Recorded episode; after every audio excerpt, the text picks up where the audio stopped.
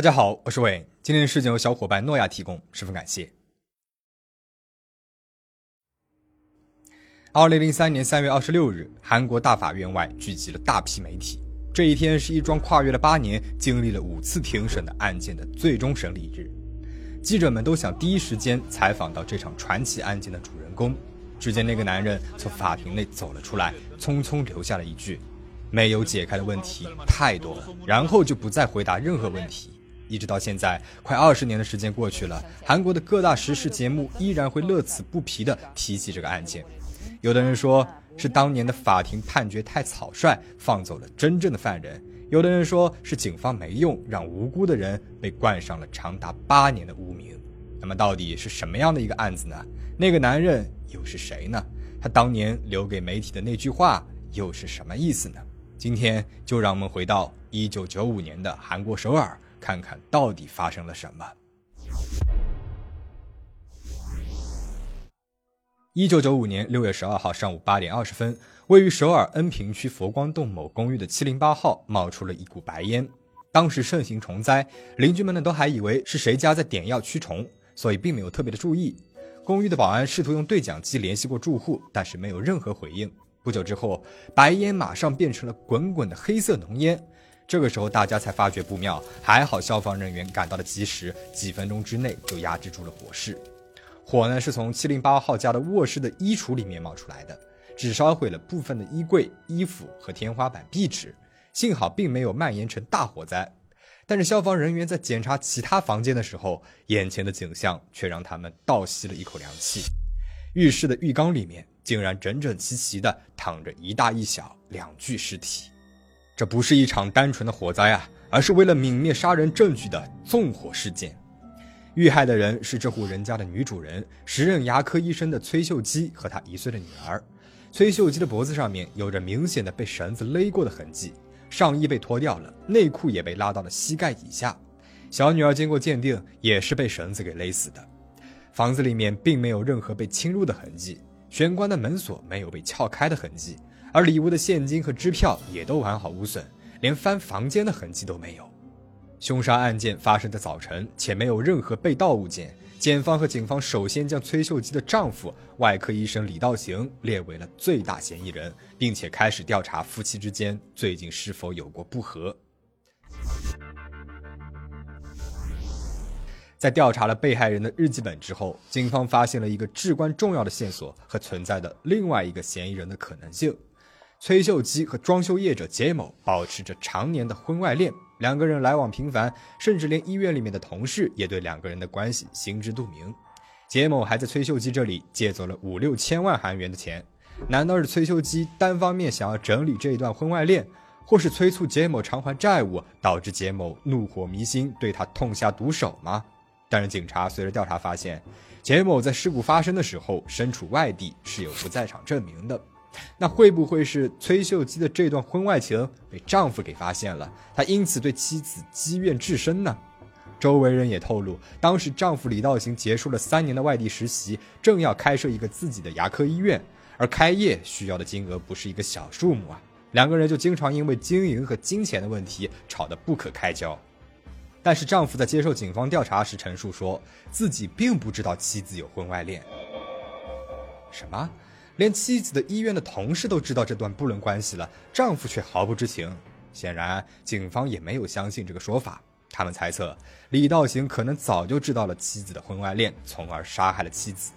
但这边李道行呢，又拿出了不在场证明。他说那天刚好是医院开业的日子，自己早早就出门了。火灾发生的时候，人已经在医院了。而经过确认，李道行的确是在事发当天的上午七点左右就从家里面出发，上午八点零五分左右到达了位于首尔新月洞的医院。而最开始目睹到公寓冒出白烟是在八点二十分，距离李道行出门的时候已经隔了一个多小时了。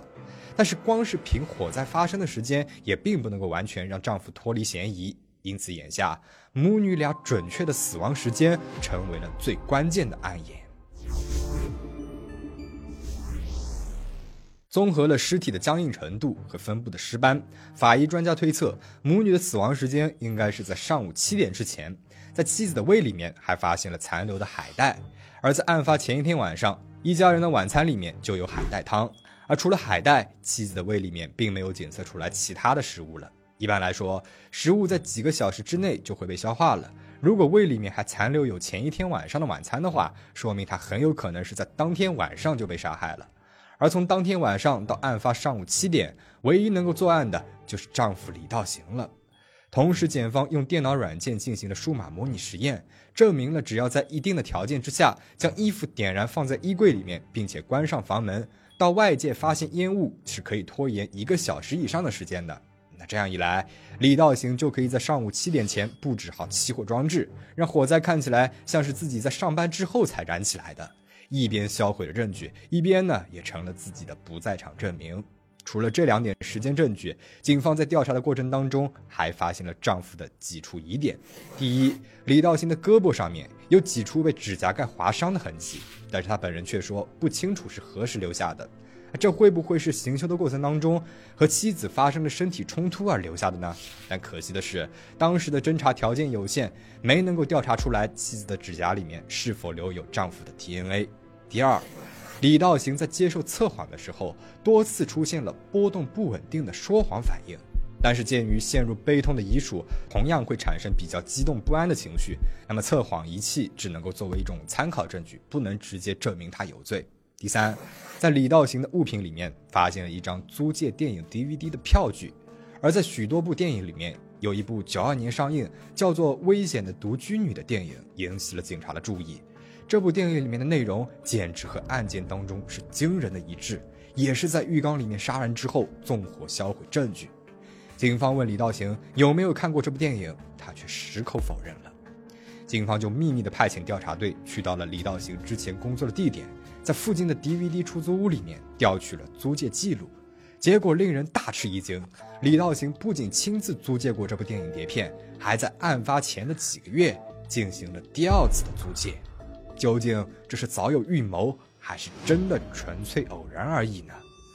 一九九六年二月二十三日，案发半年之后，在一审判决当中，法院结合这几项证据，认为李道行的杀人嫌疑充分，判处了他死刑。但是仅仅过去了七个月，在第二次庭审当中，李道行的律师团队和检方展开了激烈的法庭攻防，并且一举颠覆了一审判决，让死刑奇迹般的变成了无罪。特别是李道行一方用了谁都意想不到的全新的举证方式，让这场判决成为了社会的焦点，留下了传说。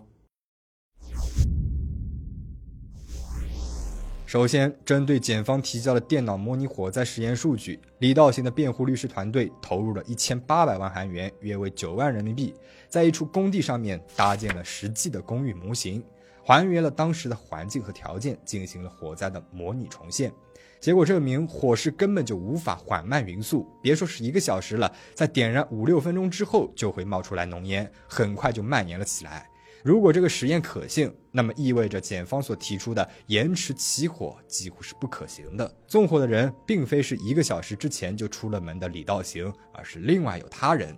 那么母女俩被杀的死亡时间又是如何被推翻的呢？李道行的辩护律师团队请到了当时非常著名的法医学教授，该领域的世界权威人士克伦佩彻博士亲自出庭。克伦佩彻博士在法庭上面说到，韩国的法医第一次看到尸体的时候，已经是在事发二十三个小时之后了，而且尸体是在热水当中发现的，后来又被转移到了冷冻状态，几乎不可能推测出来准确的死亡时间。也就是说，由于警方在发现现场的时候没有对浴缸里面的水温进行最基本的温度测定，仅仅是留下了急救队员试温水这一句模棱两可的证言，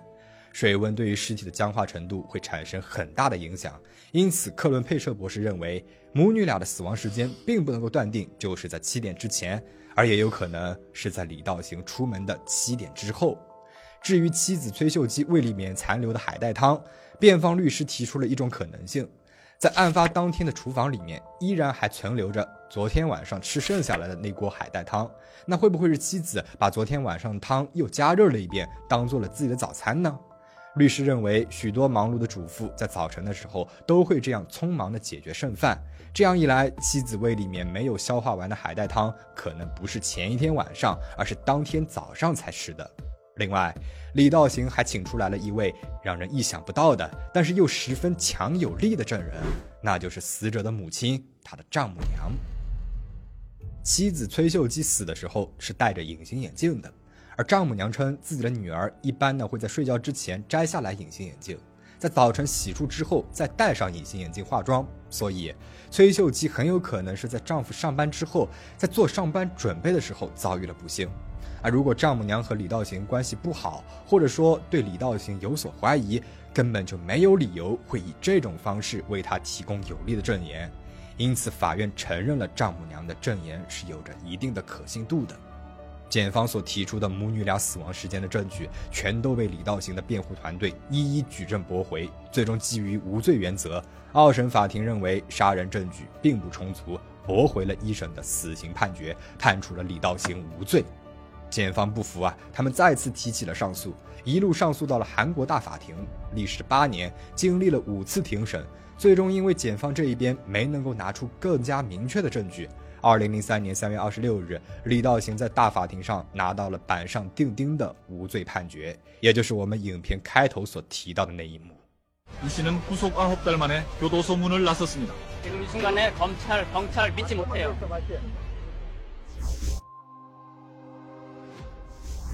李道行拿到了无罪判决，这起案件也成为了留下遗憾的未解谜案。有人认为是丈夫策划了一起完美的杀人案件， 警方在案发现场和后续的调查当中存在着许多的漏洞，使得她借助了法律的漏洞得以脱身。人们也对丈夫的身份和背景产生了巨大的关心。在那个年代，能够花上巨额律师费用，一掷千金还原现场，还能够请到国际上声名鹤顶的专家来为自己开罪的人，真的只是一个普通的外科医生吗？但是也有人表示。如果李道行真的是凶手的话，那么妻子的婚外恋是可以作为他的杀人动机的。但是正常人会把亲骨肉女儿也一并残忍的杀害吗？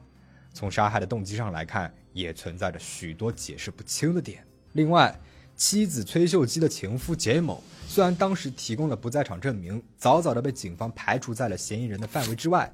但是他当时称自己呢是在女朋友的家里面过夜，公寓的管理疏忽，没有登记他的车辆出入信息，因此只能够以女朋友的证言为准。但究竟女朋友的证言有没有可信度，也是一个疑问。有媒体指责警方先入为主，太早就锁定了李道行为杀人犯，因此疏忽了对其他可能性的深入调查。比如，当初警方从玄关没有被破坏、屋内没有被盗窃痕迹等方面判断，认为外部人员入侵犯罪的可能性比较低。但一九九五年当时的公寓呢是走廊式结构的，没有设置监控摄像头，只要犯人下定决心，完全是有方法进入公寓内部的。但我们不可否认的是，有相当多的旁证都在指向着丈夫李道行。